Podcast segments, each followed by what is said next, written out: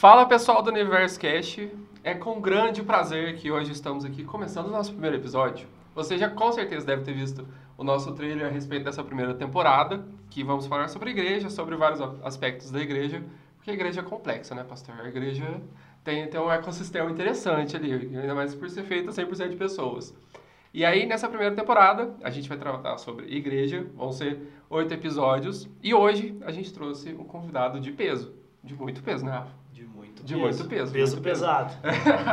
a gente está aqui com a gente o pastor Fernando, que é superintendente da Igreja do Nazareno, do... Qual que é a região que você atua? Campinas, Distrito Campinas e Sul, Sudeste de Minas Gerais. Sudeste de Minas Gerais. E a gente está aqui em Poços de Caldas, Minas Gerais. Se você estiver ouvindo de outro lugar aí, compartilha com seus amigos. Vem Fazemos cá. parte. É, vem visitar aqui. Depois o Rafa passa o endereço, ele é o rapaz que passa o endereço, que faz o convite para você vir participar. E aí, hoje, a gente está aqui com o pastor Fernando e a gente vai falar um pouco sobre o ministério pastoral. Então, você que é pastor, você que é próximo de algum pastor, você que tem um pastor, é, momentos de altos e baixos, sempre, principalmente agora pós-pandemia. Mas a ideia é que depois desse podcast, depois do episódio de hoje, você saia fortalecido. Amém? Então vamos lá. Pastor Fernando, primeiro queria que o senhor contasse um pouquinho sobre a sua função hoje, sobre o que o superintendente faz, e depois a gente conta sobre a Igreja do Nazareno. Pode ser? Perfeito. Bom, eu fui chamado para ser um pastor eh, nos anos de 78. Ah, Foi quando fui recebi de Deus um chamado para o ministério pastoral, cuidar de pessoas, discipular pessoas, ganhar para Cristo Jesus e conduzi-las a serem servos, filhas e filhos de Deus úteis para fazer a santa vontade do Senhor. E desde então, portanto, estou, desde ter estudado de 80 a 83, ter feito o seminário na Igreja do Nazareno, me formei no final de 83, eh, porém estou no Ministério Pastoral desde 82 e eh, nesses anos, para a Igreja do Nazareno, desde 2006, me foi pedido que seja um apoiador dos pastores, das igrejas, né? Não sei se é porque eu tô com o cabelinho um pouco branco. só- Isso é só um charme, isso é charme, isso é charme.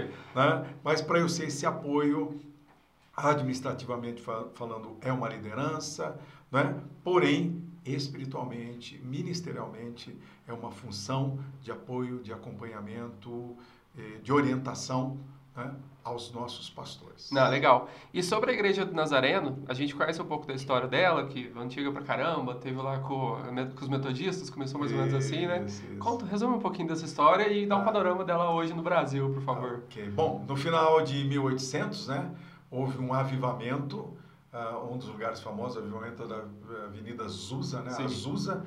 É, enfim, um avivamento espiritual, um mover do Espírito Santo. Deste mover do Espírito Santo surgiram várias igrejas. No caso, a Igreja do Nazareno, pode, pode falar. Não, é, até esse período, a igreja estava morta, estava estagnada. Como que ela estava? Não, a igreja, então veja só, mesmo nos períodos mais difíceis da igreja de Cristo Jesus, da igreja cristã, sempre houve um remanescente que permaneceu fiel a Cristo Jesus. Porém, é, a igreja, desde as sete cartas do Apocalipse, ela sempre é tentada a se desviar Sim. por frieza, né? como Éfeso tem atividade, mas sem amor, né? ou mundanismo, ou falsas doutrinas. Então, sim, a igreja passava por uma crise, a igreja evangélica passava por uma crise pós-reforma de Martinho, Sim, Martinho Lutero, sim. tá certo? É, mas vejam, a igreja, uma pessoa se converte pela obra do Espírito Santo agindo nela, uma pessoa é cheia do Espírito Santo pelo Espírito Santo agindo nela, uma pessoa deve viver diariamente sua vida pelo Espírito Santo operando Sim, nela. sim. Então, este avivamento do Espírito Santo naquele período, na Europa, nos Estados Unidos, começou com o movimento de Wesley, por exemplo, um dos movimentos dessas ações do Espírito Santo, exemplo, né, com Wesley, que foi para os Estados Unidos também. É, então, isso trouxe um novo mover, uma ação do Espírito Santo na vida dos crentes. E, claro, como desde Pentecostes, Atos 2, acaba atraindo os não crentes para vir e ver o que está acontecendo. Sim, e aí né? isso foi uma... Exato. E no início de 1900, portanto, um grupo de igrejas se uniu e em 1908 eh, deram o nome de Igreja Nazaré. Então, igrejas no norte dos Estados Unidos, igrejas do sul dos Estados Unidos, porém todas elas tinham algo em comum. em comum era: cremos que uma pessoa precisa ser cheia do Espírito Santo e o princip, a principal marca de uma pessoa cheia do Espírito Santo de Deus é o seu fruto, é o fruto do Espírito Santo na sua vida. Amor, alegria, paz, bondade, benignidade, Sim. mansidão, domínio É o, o, o termômetro. Exato, porque se nós temos dons espirituais, que só o Espírito Santo dá dons espirituais. Se nós temos dons espirituais, mas não temos fruto do Espírito Santo, então a nossa própria carnalidade destrói o dom que o Espírito Santo nos deu. Então, nós consideramos que a marca principal é, juntamente com dons, ter o fruto do Espírito agindo em nós. Então, se eu prego, prego movido pelo Espírito. Se eu sou generoso, sou generoso. Se eu curo, quer dizer, eu não, não posso curar só na hora do culto e fora a minha vida ser, ser cheia de atitudes, ações. É melhor que seja ao contrário. Deixa no culto e a vida vive. Exatamente. Sim. né? Não, legal. Então, disso que a igreja surgiu. Hoje nós estamos em 164 países. Tem cento e quantos no mundo? 190 e poucos? Ixi. Mas tá, tá quase em todos, Sabe? quase em todos. Queremos chegar lá. É. Queremos chegar a todos os lugares. E é, nós organizamos assim, toda a igreja local, né, como a- as três igrejas que temos aqui Poços de Caldas, né, ela tem sua liderança, seu pastor, sua junta, que a gente chama sua liderança. Sim. Um grupo de igrejas que se une, como no, no caso que é a região do sul de Minas Gerais e Campinas, formamos o que chamamos um distrito, né? que nos organizamos juntos, caminhamos, nos inspiramos, nos aprendemos juntos. Né? Depois vem a nível regional, Brasil, América do Sul e por fim nos unimos com as outras regiões do mundo né? É, e formamos a Igreja Nazareno nesses países, né? bom. 164 países. Eu acho esse, essa maneira de administrar, dividindo em setores, colocando um superintendente ali que vai ir diminuindo, afunilando até chegar no pastor da igreja, eu acho isso uma maneira inteligente de fazer. Acho legal. Então, eu gostei do, do- da figura que você fez, Aham, né? Sim. É, lembrando que a base desta pirâmide, né? a base dessa pirâmide é a igreja local. A base só existe o distrito porque existe a igreja local. Sim, se a só igreja existe a local- igreja global porque existe a igreja local, que é composta dos seus membros, Sim. da sua liderança eleita e do seu pastor. Então, esta realmente é a base de toda a nossa estrutura da igreja Nazareno à volta do mundo. Não, legal. Se de- destrói a base ali, destrói uma gota, você É. acaba com o oceano inteiro, a base, não, a base não está na superintendência geral ou na superintendência distrital. Aham. Não, a base está na igreja local, nos seus membros e nos seus pastores. Sim, legal. E assim, a rotina do senhor, enquanto superintendente dessas igrejas, o senhor visita bastante, o senhor fica perto, como que é? Tá? Bom, eu fico perto o tempo todo. Exemplo, domingo agora vou estar em duas igrejas. Domingo passado estive mais outra, uma pela manhã, outra à noite. Mas a minha missão principal não é estar no culto. A minha missão principal é, ao longo da semana, estar, em primeiro lugar, próximo dos pastores, ser acessível aos pastores, para compartilhamento, para edificação, para oração ou para lutar junto as dores, os desafios.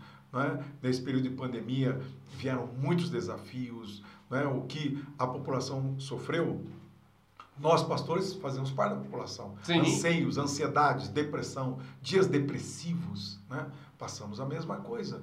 Né? Claro que somos líderes, somos pastores do rebanho, precisamos ter alimento para dar para o rebanho. Sim. Se o pastor não tiver alimento para dar para o rebanho, Ainda né? mais quando o rebanho tá fraco, o pastor tá fraco. Tem É. que dar um jeito. Então, é, então, o meu trabalho principal é durante a semana. Porque ir num curso, Sim, é verdade. quem é o pastor daquela igreja? É ele, não sou eu. Aham. Eu posso ir, pregar, orar, mas vou embora. Ao sair daí, continua? Sim, Ele o continua pastor lá. continua. Então, não, faz muito sentido. Não, legal esse ponto de O vista. meu interessante. trabalho principal é durante a semana. A nossa- pastor dos pastores. É o pastor dos pastores, é verdade. É, que nem o psicólogo dos psicólogos, né? Tem que ter, né? Tem que ter, tem que ter. E anteontem, por exemplo, levei tempo pela manhã para os pastores, 240 pastores. Bastante. Então, orar por eles leva tempo. Você passa pelo nome, eu não pego o nome dos filhos, que aí não vai levar sei quantos dias, né? É, mas- Mas eu pego o nome do pastor e da esposa, ou da pastora e do marido, ou se os dois são pastores. e aí vai. E vou orando, intercedendo, suplicando por eles. Legal. Na nossa região, quantas igrejas tem? Nós temos 11 igrejas aqui na região, Tá. região né? Saindo até da região sul e chegando até Piuí, tá? Por isso que eu falei sudeste, né? Sim. Então, saindo do sul aqui, né? Até Piuí, dá um total Tem. de 11 igrejas. Não, legal, quantidade razoável, bastante É, boa, assim. Mas vamos crescer muito mais com aqui. certeza, com Graças certeza. a Deus. Sim, E- sim. É, a gente vê esse movimento. e Acho que a sonhamos pandemia... que logo tem uma liderança aqui, na liderança no sentido como distrital, como eu sou superintendente, logo preparamos que haja um superintendente para essa Pra cá. região. Que legal. Porque, ou caminhamos para isso. Não, sim. Logo, se Deus quiser. Não, sim, se Deus quiser. Agora, as expectativas para 2022 são boas. Assim, É. então... Controlando a pandemia, Sim. entendemos que ela está controlada e mais do que controlada, superada como sociedade, né? Eh, salvando as vidas, mantendo a nossa saúde.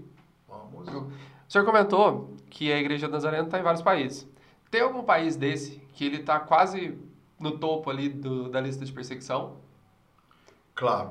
Na verdade, é, dos países que estão no topo da perseguição, eu não posso dizer que nós estamos lá. Porque os nossos pastores missionários são perseguidos. Ok?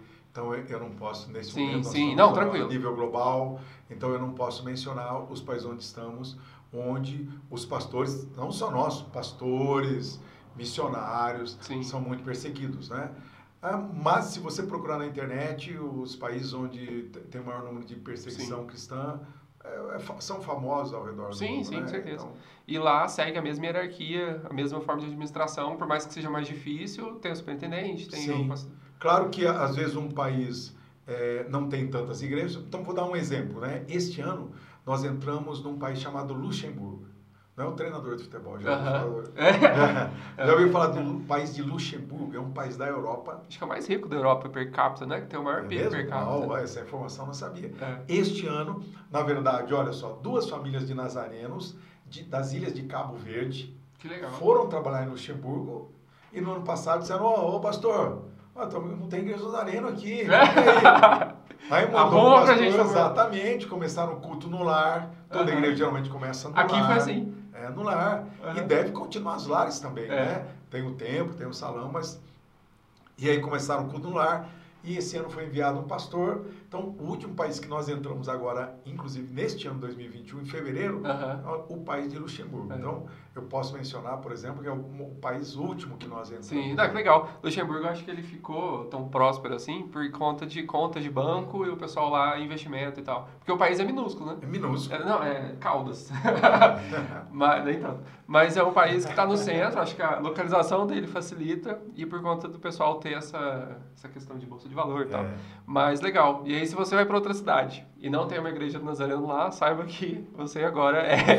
Então, pronto para começar um culto na sua casa. Beleza, é. Comece lá na sua casa. Não, legal. Beleza. Agora vamos falar o seguinte. É, O senhor, como pastor, você falou que começou em 1982, E dois. certo?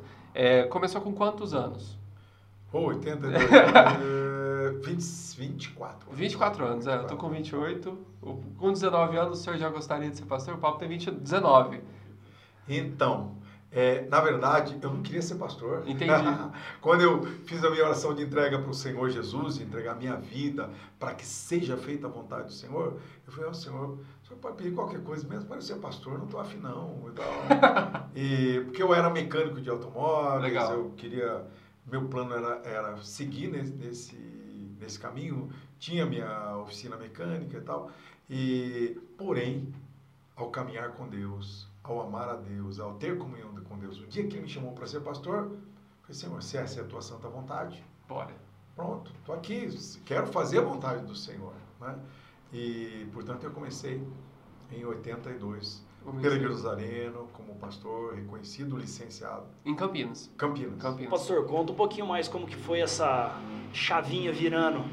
Quando que, que foi? Porque assim, é, Deus fala com a gente de muitas formas. Muitas Sim. vezes a gente não...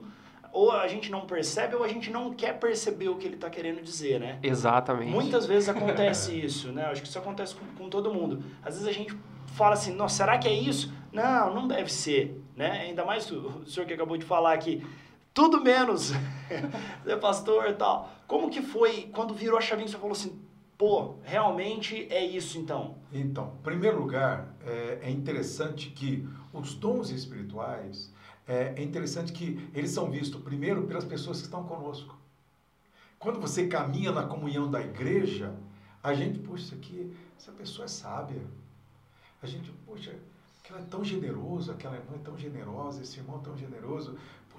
Conselheiro aquela pessoa. Olha, nossa, sabe ensinar. Parece que tem jeito para ensinar, tem jeito para aconselhar, tem jeito para falar de Jesus. A igreja, o grupo, os irmãos e irmãs que andam junto, a gente percebe às vezes primeiro que a própria pessoa, o dom que ela tem, a habilidade que ela tem, o talento que ela tem. Então, um dia, o pastor chamado Jaime, que era meu pastor Jaime na época, né? Ele, um dia ele foi até a oficina mecânica que eu tinha, né? Eu não percebi que ele chegou, estava uh, ajoelhado, um Fusca, Fusca sempre deixa a gente ajoelhado. Então eu estava ajoelhado arrumando o motor do Fusca, de repente bateu aqui do lado, exatamente aqui, forte assim, né? Olhei, era o meu pastor. Ele dizia assim: Filho, acho que Deus está te chamando para ser um pastor, vá orar. E voltou, entrou no carro dele e foi embora. E foi embora. Capaz. Só isso. Pronto. Foi embora. Aí eu terminei ali o Fusca,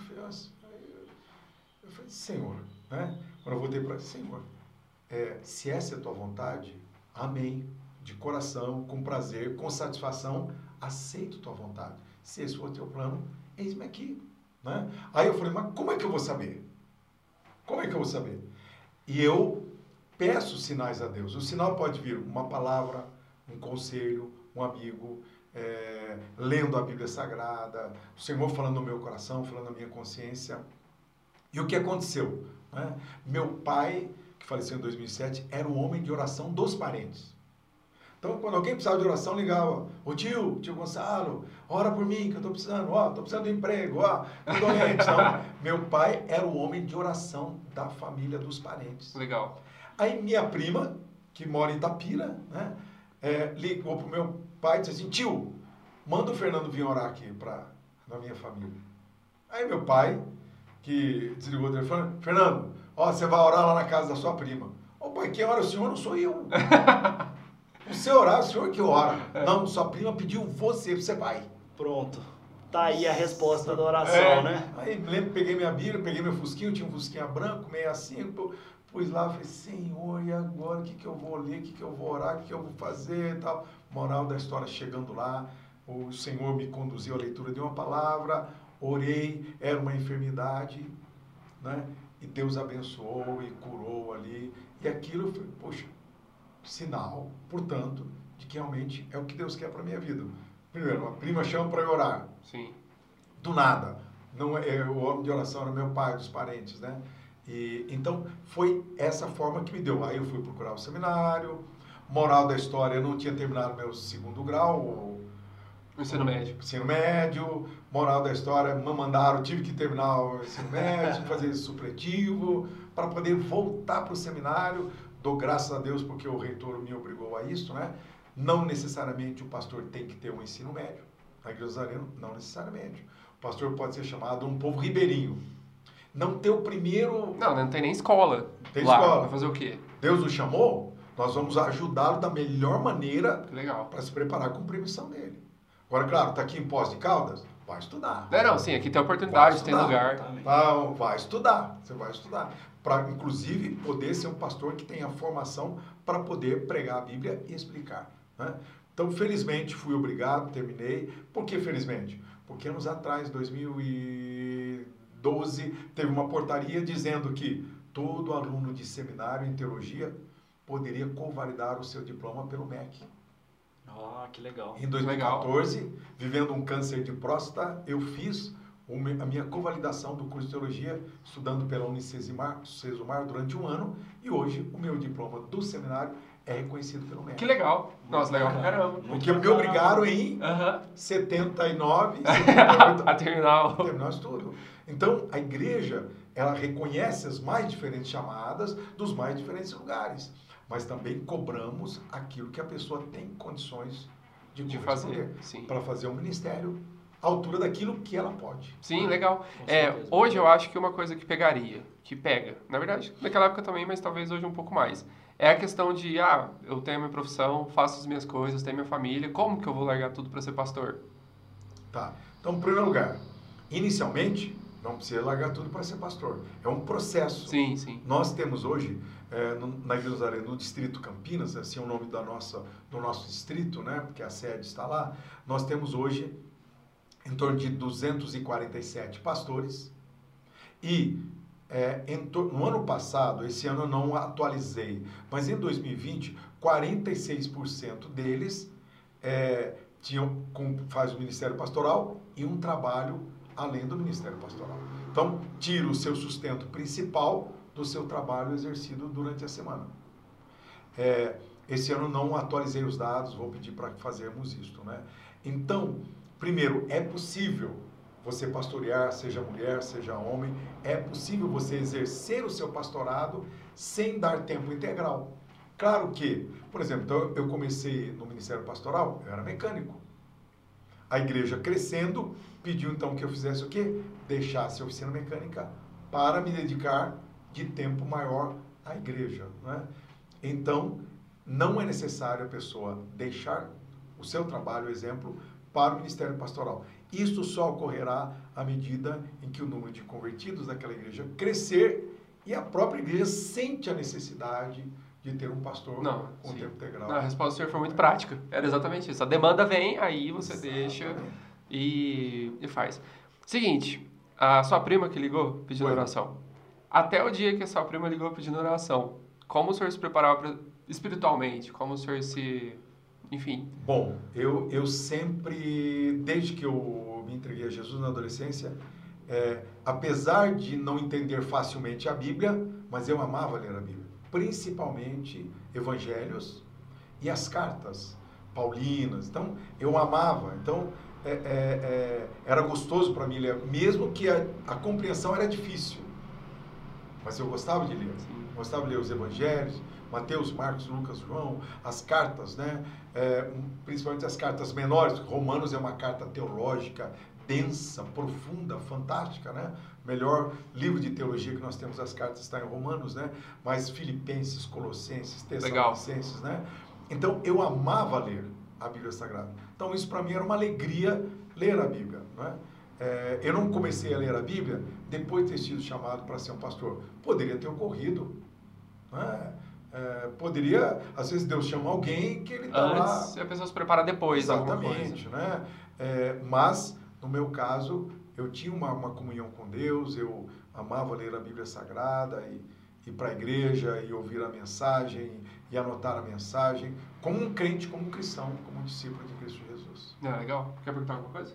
Não, tô aqui. Hoje eu tô assim, quietinho, né? É Hoje eu tô quietinho, eu tô só. é. Não, mas é legal. Porque assim, ó, uma coisa que eu acho que é, tem muita diferença é você ter a visão prática.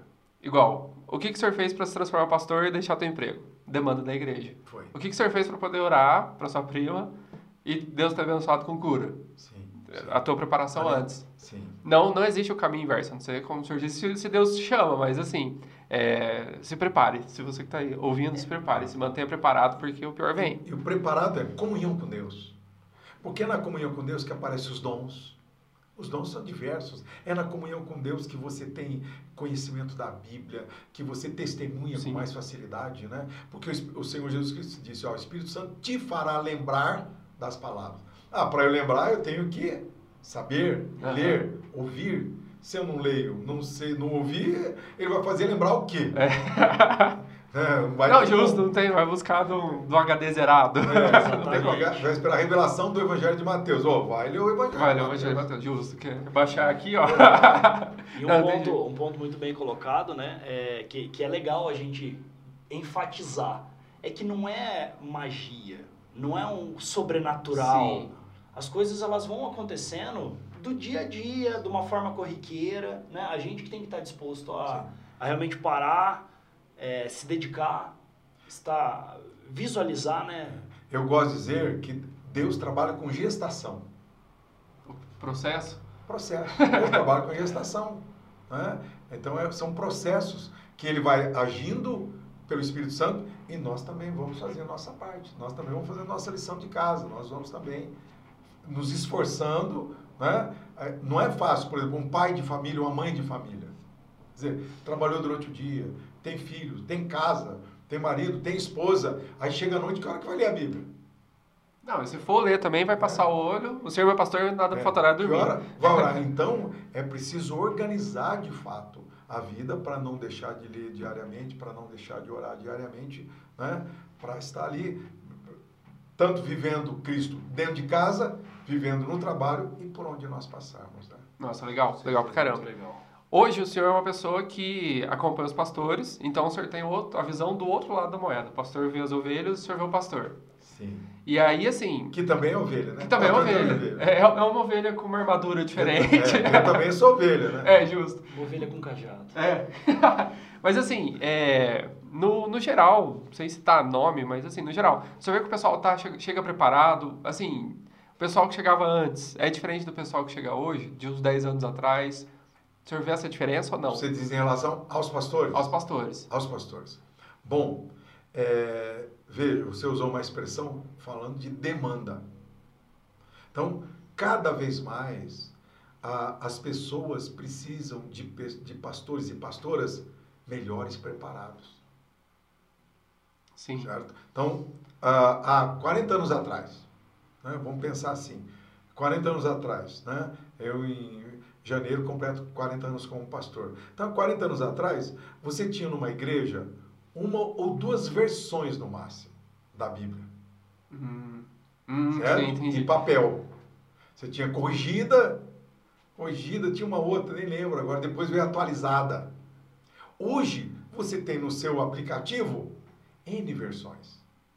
Então, isso significa o quê? Que aquele que vai pregar a palavra, aquele que vai ensinar a palavra, seja um pastor ou não, ele precisa ter um conhecimento maior, ele precisa se dedicar. Sim. Então, hoje, o mundo hoje, a sociedade hoje, demandam que um pastor, uma pastora tenham uma melhor preparação e qualificação. Então, é em função, vou usar aquela expressão, da demanda.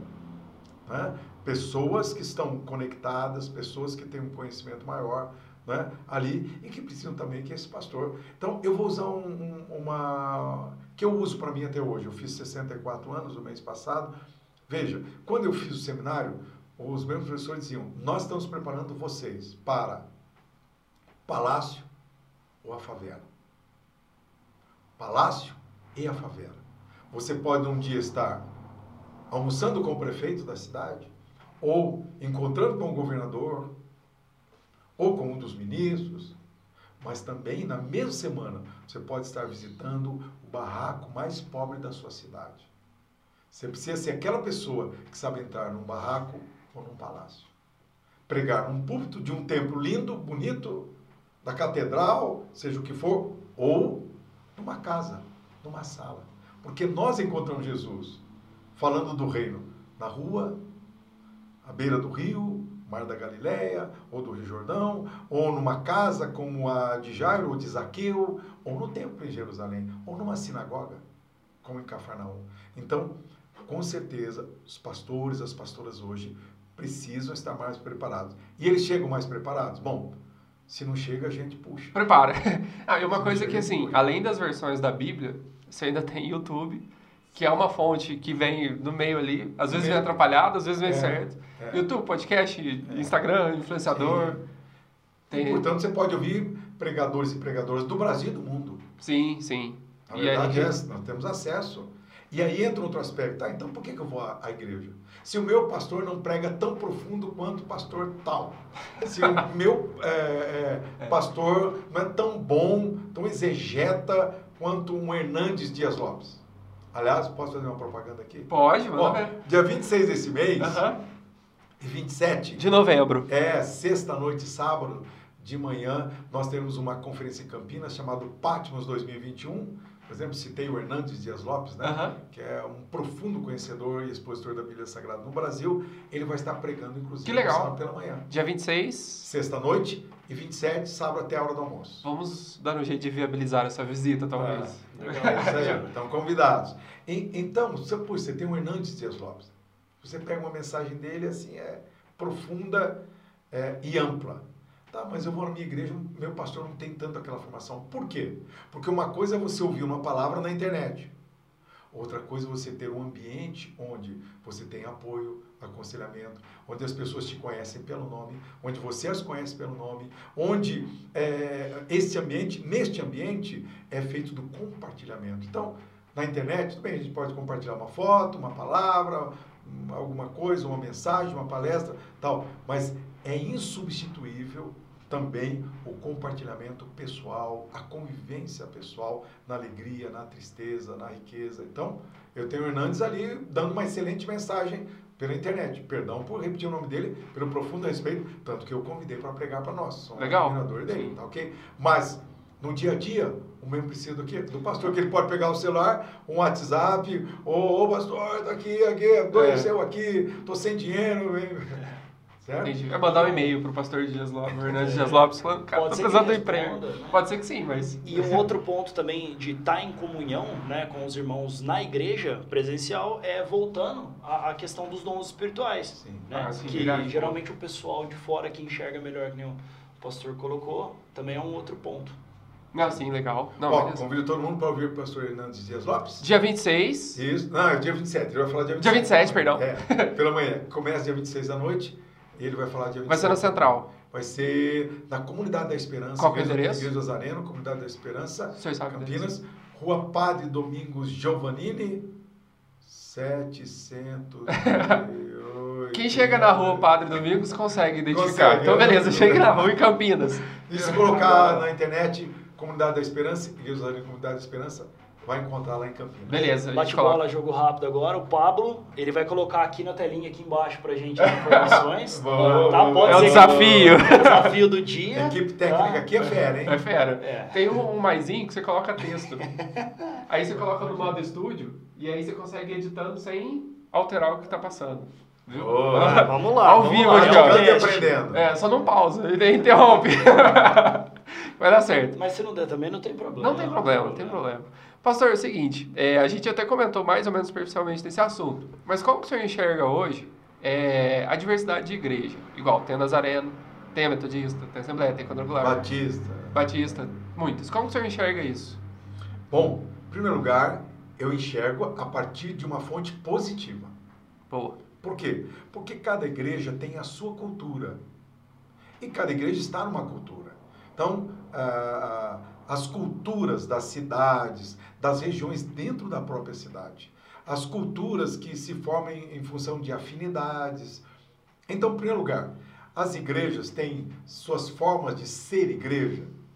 E isso é positivo.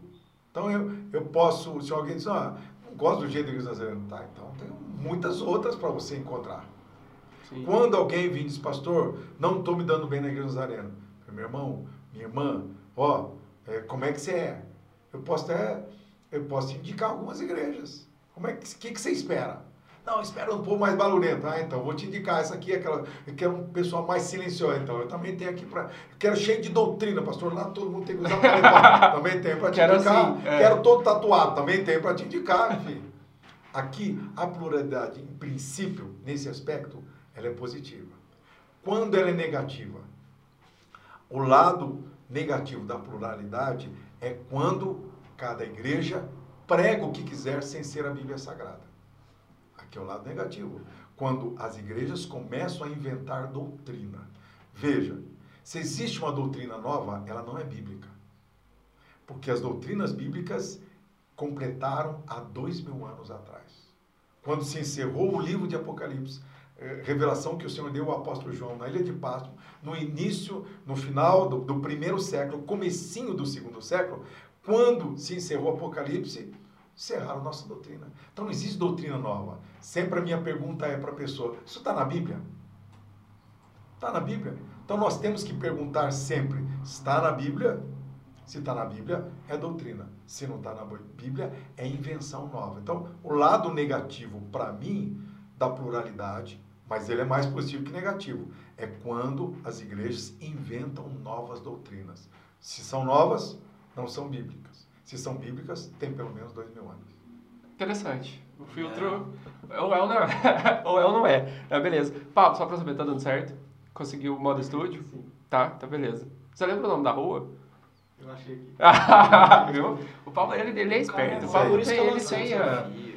Eu tenho, eu tenho Agora, quero negócio. dizer que a pluralidade é muito importante. A igreja chega a todos os lugares justamente porque é plural. Sim, com certeza. Se Não, se tivesse... de chegar a todos os lugares, não chegaria. Sim, Ou qualquer uma das igrejas que você mencionou, não chegaria. Então, por termos várias famílias né, com nomes de igrejas, é que conseguimos chegar a um número maior de lugares. Faz muito sentido. Não, muito legal. Porque se tivesse só Nazareno, pro- não seria desse tamanho. Se tivesse só quadrangular, Não. não seria desse Não tamanho. seria. Não, legal. Resposta boa. Beleza. Pastor, é o seguinte. Deu para entender aqui, até aqui. É, o senhor comentou uma pergunta que eu ia fazer agora sobre a igreja de 1990 e de 2021. Tá. O, senhor, o senhor comentou e realmente é um desafio. E agora vamos, vamos falar um pouco sobre a pandemia. Sobre, antes, quando o senhor viu falar sobre o coronavírus, vai fechar a igreja, como que tava? Como que tá? Bom, primeiro, Ah. eu perdi uma viagem dos sonhos. Porque em Capaz. fevereiro do ano passado, eu tinha uma reunião pela Igreja Nazareno na Coreia do Sul, em Seul, Ca- A, Que a era maior meu- igreja, não é? do mundo. Que era meu sonho conhecer o reverendo Paul Yong-cho, que eu li a primeira vez em 83, um livro dele, 82, A Quarta Dimensão, do Paul Yong-cho, que faleceu esse ano. Quer dizer, Ele faleceu. ele faleceu, eu ia conhecer a igreja dele em fevereiro de 2000 e o que acontece? Mas a pandemia começou lá, pertinho. Lá começou aí? antes. Ó, eu já tinha hotel reservado, já tinha passagem reservada, já tinha feito o meu roteiro turístico na cidade, já tinha visto Seul pela, pela, pela internet, as pontes, onde ficavam as igrejas lá, a igreja do Poyonchu, a igreja metodista, que é mais de 40 mil membros, já tinha visto o nosso seminário Nazareno, nós temos um seminário, já tinha falado por e-mail com, o- com o reitor do seminário, olha, imagina, o esquema pronto, viagem dos sonhos, né? Aí eles avisaram, ó, tá tendo uma pandemia.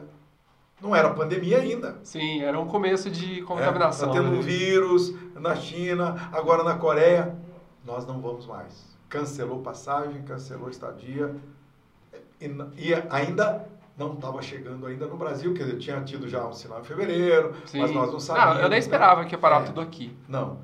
Então vejam, essa essa parada, ela foi doída, terrível, assustadora. Perdemos pastores, perdemos muitos membros né, na terra, né, que faleceram em função da Covid, em função das consequências da Covid. O primeiro pastor que nós perdemos para o céu nesse sentido, né, ele faleceu porque não fez uma cirurgia da vesícula, porque as cirurgias seletivas foram Estavam suspensas. é. Moral da história, infeccionou. Quando foi operar, deu infecção generalizada. Então, o primeiro pastor que nós perdemos não foi pela, pelo, pelo coronavírus, mas foi pela consequência da pandemia. Não fez a cirurgia, infeccionou, morreu da infecção generalizada. É, então, foi triste, foi doída. Não estou falando que pela, por fechar a igreja, mas por toda a circunstância que nos feriu, que adoeceu, que empobreceu, que fez perder empregos, fechar empresas.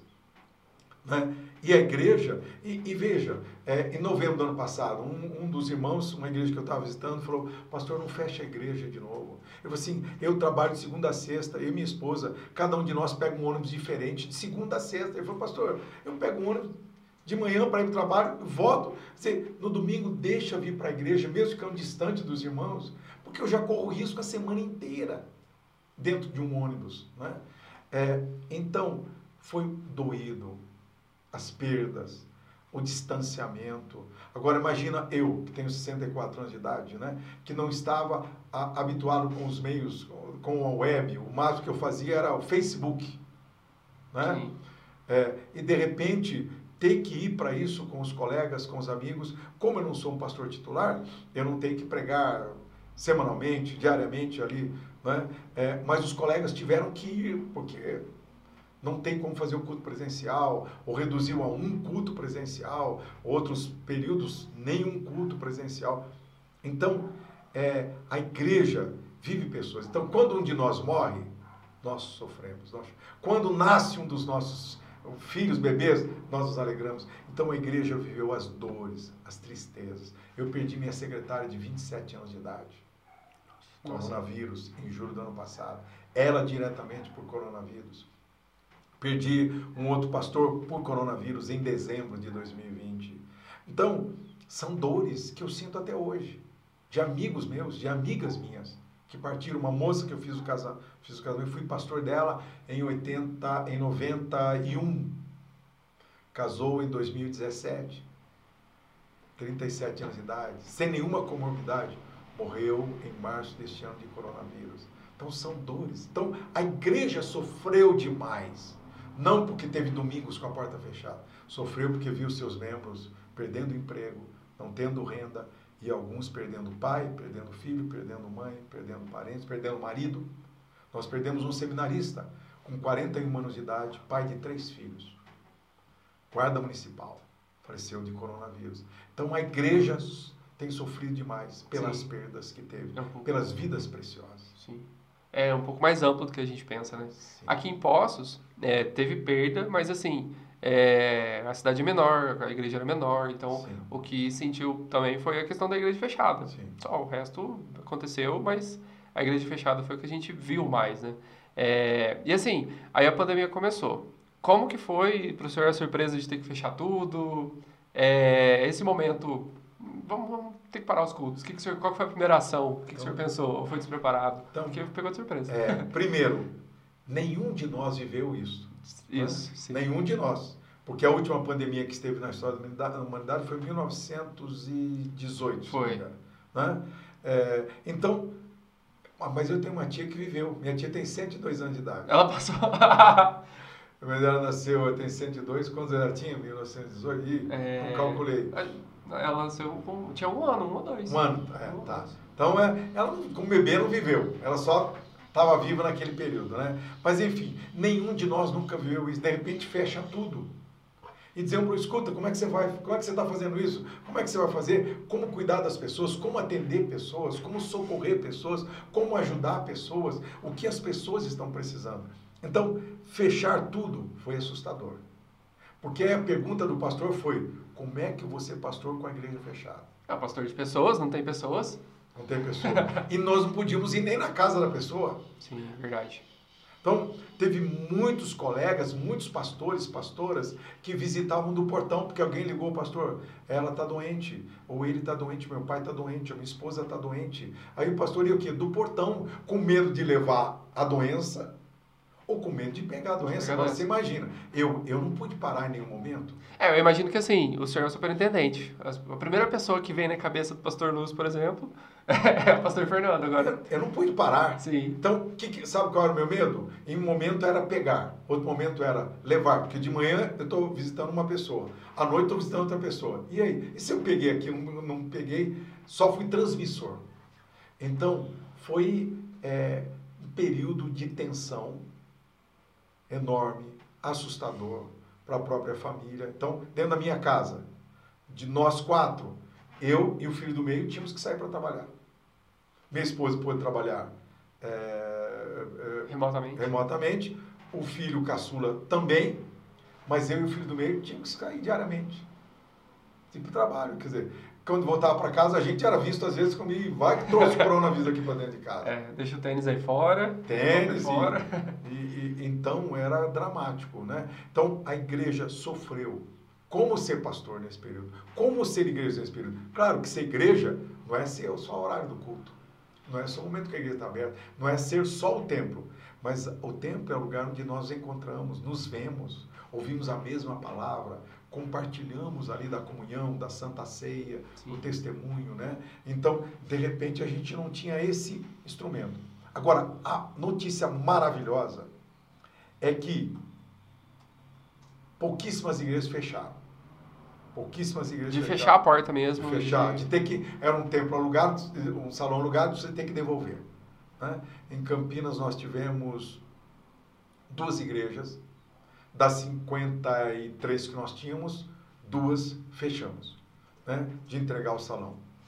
Das outras igrejas evangélicas, pelo que eu vejo também, poucas fecharam. E sabe por quê? Foi feita uma pesquisa. Descobriu o seguinte: os fiéis permaneceram fiéis. Os fiéis à sua igreja, que tem relacionamento com o seu pastor, que tem relacionamento com os outros irmãos, portanto, que tem um vínculo de relacionamento. Esta pessoa que não estava ali só por ser um culto, só por. Não, que estava ali, que tinha vínculo de comunhão com Deus, vínculo de comunhão com seu pastor, vínculo de comunhão com os irmãos. Esta pessoa permaneceu fiel à sua. Isso é um fruto que o pastor que plantou. Sim, com certeza. Tipo, com certeza. No, no, relacionamento com tudo. Não, legal. É, o senhor aconselhou muito pastor nessa... Bastante. Mais do que os 11 dos distritos. Bastante. Alguns de nós entrou em depressão. Alguns de nós ficaram depressivos, não entrou em depressão, mas... Então, eu tive dias que eu estava depressivo. Não, com certeza. Se eu falar, ah, fechou daqui, morreu daqui... Então, teve dias que eu liguei para amigo e falei, ora comigo, estou precisando de uma palavra. Então, então é, é, fui procurado e eu me coloco à disposição pelo telefone. Para ter uma ideia, o meu telefone não desliga à noite. Às 22 horas eu desligo minha rede de dados. Mas o meu telefone fica ligado. Por quê? Se meus filhos precisarem, ligar para mim. Até, até setembro eu tinha minha mamãe. Né? Minha mãe não sabia usar, 87 anos de idade. Então, se minha mãe precisasse, ia ligar. ligava. Se meus amigos, eu digo para os meus amigos, se você precisar de mim na madrugada, pode ligar. Meu celular vai tocar. Minha rede de dados não. Sim, boa. Mas meu celular tá ligado. Se for importante, liga. Literalmente. Não, legal. E assim, é, vamos supor que o Rafa é um pastor que te liga porque a igreja dele fechou, perdeu alguns irmãos. Sim. Qual seria, o que o senhor falaria para o Rafa agora? Bom, primeiro, o chamado dele é para o pastorado. Então, com a igreja aberta ou fechada, ele continua sendo pastor. Estando à frente ou não de um trabalho, ele continua sendo pastor. Fazendo parte de uma equipe ou não momentaneamente, ele continua. Por quê? Porque o chamado, o pastorado, é fruto de um chamado de Deus. Agora, existem as etapas do chamado pastoral. Né? Como o profeta Elias, que nós conhecemos, que tá, Deus mandou lá para Querite, né? Ó, aí tem água, água é. limpa, não é contaminada, tá aí tudo legal, o corvo vai mandar comida para você. Teve um dia que não tinha mais nem água, nem corvo. Nem comida, nem nada, nem lugar para ficar. O profeta Elias que foi para o céu no carro de fogo. Sim. E agora? Agora você vai, uma viúva pobre vai te sustentar, Senhor, que humilhação. Se fosse uma viúva rica, pelo menos, né? Mas pobre, Senhor, tem misericórdia. Então, eu diria, como meu pai me disse, que é letra de um hino antigo, fica firme nas promessas de Jesus e vem para perto da gente. Fechou ali? Vem para perto da gente. Vem para perto de um dos colegas. Vem para perto de um dos amigos. Fica junto conosco. Até que a gente inicie novas etapas do ministério. Legal. Então, um dos colegas, por exemplo, de Campinas, que eu disse que fechou a igreja, ele está com outro colega nosso perto da casa dele. Qual que é a igreja mais... Ah, igreja mais perto para mim? Então, vai lá. E aí, tá chegando no momento certo, ele vai lá, abre outra igreja. Exatamente. Legal. Ou uma outra igreja precisa de um pastor, ele está à disposição e vai para lá. Então, primeiro, você não mudou porque fechou a igreja. Seu chamado continua o mesmo. E você continua a mesma pessoa. Então vem para perto de um dos colegas e vamos buscar em Deus novas etapas de ministério. Entendeu, Rafa? Entendido. Você vai se animar? Vou me animar. Pastor, uma pergunta. É, lógico, a vida ela tem muito, muitos altos e baixos, né? Sim. né? Nesses anos de superintendente, teve muita gente que chegou, e desabafou com o senhor falou assim: Ah, eu acho que não é para mim, eu acho que eu meti o pé pelas mãos, eu acho que eu errei, eu acho que eu não sirvo para ser pastor. Já no, aconteceu isso? Já. Senhor? No universo de 240, não tem muito, não teve muito. É, essa semana mesmo, essa semana, um colega me procurou dizendo: Olha, não estou legal, meu ministério não está indo bem, eu acho que eu vou desistir.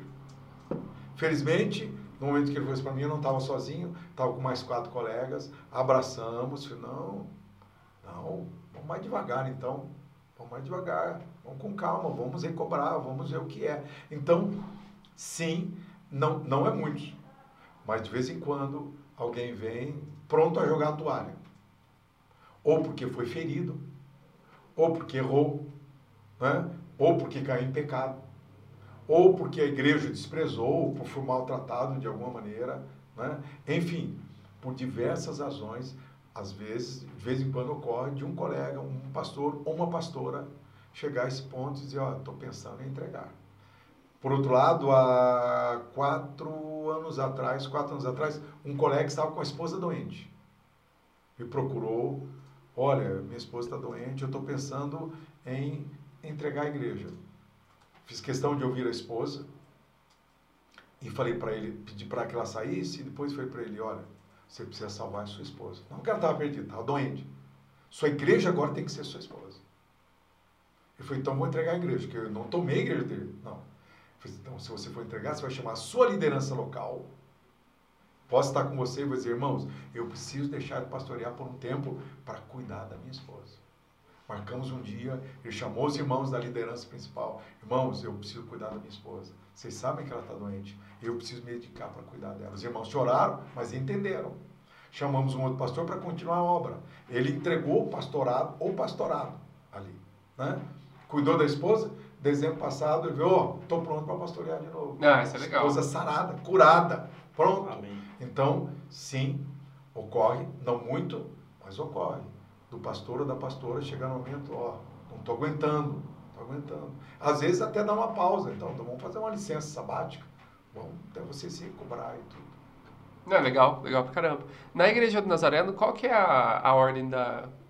Eu comecei hoje, alguma coisa. Qual que é a ordem que eu consigo ir subindo, assim? Eu sei que tem pastor, superintendente, é, reverendo... Hierárquica. Hierárquica. Qual que é a ordem? A ordem, em primeiro lugar, é ser cristão. Cristão, ok, começa aí. Depois ser discípulo de Cristo Jesus. Tá? Não, mas é o seguinte, é, o que se espera de todo cristão? Estar envolvido com a sua igreja local. Então, veja, é, ele tem seus talentos naturais, é, ao receber o Espírito Santo, ele recebe dons do Espírito Santo. Então, o que se espera? Que essa pessoa exerça seus dons ali dentro da igreja local. E aí vão surgir as oportunidades de servir. Professor, de, se tem dom de ensino, professor de uma das classes bíblicas, ou eh, facilitador de um grupo de estudo bíblico no lar, uh, ou líder de um ministério local de louvor, de adoração, de recepção, de evangelismo, de discipulado, de mulheres, de homens, enfim, líder de um ministério, um membro da equipe de um ministério, né? também certamente poderá ser eleito como membro da junta de oficiais da igreja, que juntamente com o pastor durante todo o ano cuidam, do, zelam pelo templo, pelo propósito da igreja, pelas necessidades da igreja, dos membros, né? e anualmente apresentam um relatório aos membros do trabalho que foi feito juntamente com o pastor. Né? Se tem o chamado pastoral, portanto será encaminhado para a preparação, receberá inicialmente uma licença da igreja local para ser um, um ministro ali dentro, depois disso, dessa experiência, é que vai para ser recomendado para ser um ministro distrital. Ah, precisa de recomendação. Sempre recomendação. Paulo, inclusive, menciona no livro de Atos cartas de recomendação. Ó, oh, que irmão está indo lá. Está aqui uma carta de recomendação. Testificamos a respeito dele. É servo do Senhor, é servo do Senhor. Tem vida, tem testemunho. Porque o Senhor Jesus Cristo afirmou: pelos seus frutos conhecereis. Então, uma pessoa pode ter um dom espiritual. Aí você olha os frutos da vida da pessoa inconstante, sem fundamentos, indisciplinada. Diz, ah, tem dom, mas não está preparada para servir a Jesus Cristo com o dom que ela tem. Né? Então, o céu chamado pastoral, no caso, primeiro reconhecimento da igreja local, preparação, reconhecimento da igreja distrital, até que por fim, como teremos dia 12 de março, ordenação. Né? Pessoas de vários lugares do Brasil receberão a imposição de mãos e serão declaradas homens e mulheres, presbíteros, pastores, pastoras na Igreja Nazareno, ordenados para sempre credenciados para batizar, pregar, eh, fazer casamentos, né? eh, dedicar crianças a Cristo Jesus, ministrar a Santa Ceia do Senhor. Não, legal, legal pra caramba. Tem alguma pergunta, alguma coisa? Eu tenho, mas não sei se se aplica ao momento. Aonde que não, é a, o topo da pirâmide? Eu só queria saber quantas horas que vai É, quanto tempo já deu? Ah, no máximo oh. quatro. Quatro minutos pra uma hora. Pra uma hora? Tá quase uma hora. Então, aí a gente arredonda. Aí a gente arredonda. É. pois não. Aonde que fica a sede física do topo da pirâmide da, da, da Igreja do Nazareno aqui no Brasil? No Brasil? No Brasil. Ah, no, no Brasil, Brasil, no Brasil. Foi mais bem, fácil, mais No Brasil nós temos um diretor uh, da região do Brasil, eh, chamado Manuel, reverendo Manuel Gamaliel Lima, e o escritório dele fica em Barão Geraldo, Campinas. Então, o escritório, então a, a sede administrativa não fica numa igreja, né? É um escritório administrativo que nos recebe e que fica em Barão Geraldo, Campinas. E do mundo? do mundo fica nos Estados Unidos, fica na cidade de Lenexa. Né? É, Qual estado que é? Estado de Kansas. De Kansas? Legal. É isso. E lá é a sede é, chamado Centro Global de Ministérios. Centro visitaremos. Global de visitaremos. Já foi lá? Já. É muito grande, é legal? É linda, é, muito atual, muito moderna, um prédio lindo. E 2023 teremos no mês de junho a Assembleia Global da Igreja Nazareno, onde vem representantes do mundo todo. Ah, legal. Né? Porque a Igreja Nazareno trabalha pela representatividade. Então, numa Assembleia Global, nós temos membros e pastores que junto, junto votam as decisões da igreja. Legal. Uhum. Então, é, são convidados para junho de 2023. Fechado. Acho que uh, será em Indianápolis. Ó, Sério? Ah, sim, é, a Assembleia será em Indianápolis. Uhum. Né? Então dá para ver o, o autódromo de Indianápolis, 500 milhas de Indianápolis. É legal. E a nossa Assembleia será no centro de convenções da cidade. Legal, legal pra caramba. Ah, beleza. Então, só para finalizar, pastor, é o seguinte, a gente só pede, a gente pede sempre uma um ensinamento, entendeu? Para alguém. É, não sei se você quiser falar direto para o pastor, falar direto para o cristão no modo geral, mas enfim, um ensinamento. Deixa aí a sua. Um ensinamento que eu gostaria de deixar seria: ame verdadeiramente a Deus e as pessoas. Ame verdadeiramente. Porque às vezes a pessoa diz: amo a Deus, mas não ama as pessoas. Você vê pelas atitudes dela que ela não ama ninguém. Às vezes só ama a si mesma. Então, minha palavra seria: ame verdadeiramente a Deus e ame verdadeiramente as pessoas. E quando eu digo amar verdadeiramente a Deus, é porque Deus, se a gente ama verdadeiramente a Deus, Ele é o nosso Pai, Ele é o nosso Salvador. Então, se eu amo verdadeiramente a Deus, eu quero fazer, eu quero agradar ao meu Deus. Né? Quero agradar, porque eu amo. Então, por amá-lo, eu quero agradar. Por amar, eu quero obedecer. Por amar, eu quero fazer a sua santa vontade, como está na oração do Pai Nosso. Venha a nós o teu, ou na linguagem católica, o vosso reino. Uhum. Seja feita a tua ou a vossa vontade. Assim na terra, em mim, como nos céus. Então, amar verdadeiramente a Deus. E aí, amar o próximo. Claro que é mais fácil amar a Deus do que o próximo. O próximo sou eu e você, nós somos encrencados. né? Todo mundo tem seus defeitos e tal. Então, e amar verdadeiramente o próximo como ele é. Claro que devemos melhorar, devemos caminhar para a maturidade cristã, mas amar verdadeiramente a Deus e amar verdadeiramente o nosso próximo. Esta é a essência do cristianismo, é a essência da vida com Deus o Pai, com Jesus o Filho e com o Espírito Santo de Deus. Legal. Muito legal, Muito bacana. Bom. Quer deixar um depois dessa. De sabedoria, não tem como, né? Depois dessa, não. E se vocês quiserem repetir, eu vou colocar o endereço aqui na tela. Aham. O convite agora foi, agora foi. Então vamos. Vai, pastor, faz aquele convite no, pro dia 27. Ah, legal. Olha, Conferência Patmos 2021, a ser realizada na cidade de Campinas, na, no templo da Igreja do Nazareno Comunidade da Esperança. O endereço está aí para você conferir. Nós teremos seis palestrantes, estarão conosco pastor Aguiar Valvassoura, pastor Josué Campanhã, da Invisionar, você encontra aí também no YouTube, no, na web, também pastor Jeremias Pereira, pastor da oitava Igreja Presbiteriana de Belo Horizonte. No sábado pela manhã nós teremos o reverendo Hernandes Dias Lopes, é o pastor Carlito Paz, da cidade de São José dos Campos, e fechando a conferência, Luciano Subirá. Ah, ô! Oh. Ah, ô, olha aí. Olha então aí. acho que a gente vai viabilizar esse convite. É. Provavelmente. Legal, hein? Nossa, legal demais, legal pra caramba. Então tá aí feito o convite. Ô, ô Isa. Isa é minha esposa. Olha o convite, tá? www.conferenciapatmos.com.br Não, beleza. Muito bacana. Legal demais. Vamos, vamos, vamos dar um jeito. Não, beleza. É, gente, é isso aí. Pastor, quer dizer mais alguma coisa? Não. Tá tranquilo? Fechado? Então, beleza. Agradeço muito por ter vindo. Prazer foi De- meu. deixado um pouquinho do seu tempo aqui. Obrigado. Isso vai pro pessoal ver e vai servir. Benção. Amém. Muito bom conversar com o senhor. Obrigado, Rafa. Ô, que isso, eu que Muito agradeço, duplamente. então, e muito obrigado, Pablo. Você também. Se não fosse o Pablo, não ia- não ia ter nada. Com certeza. Gente, se inscreve no canal, curte, as redes sociais tá aí. Põe aí, Pablo, por favor, se for possível. Um desafio. Outro, outro desafio. Aí, ó. Ah. Nossas redes sociais são aí, estão aí, universocast.com.br. Instagram, YouTube, tudo a mesma coisa. Fechado? Gente, esse foi o primeiro episódio. Nos vemos no próximo episódio, certinho? Grande abraço e valeu! Valeu, pessoal. Tchau, tchau.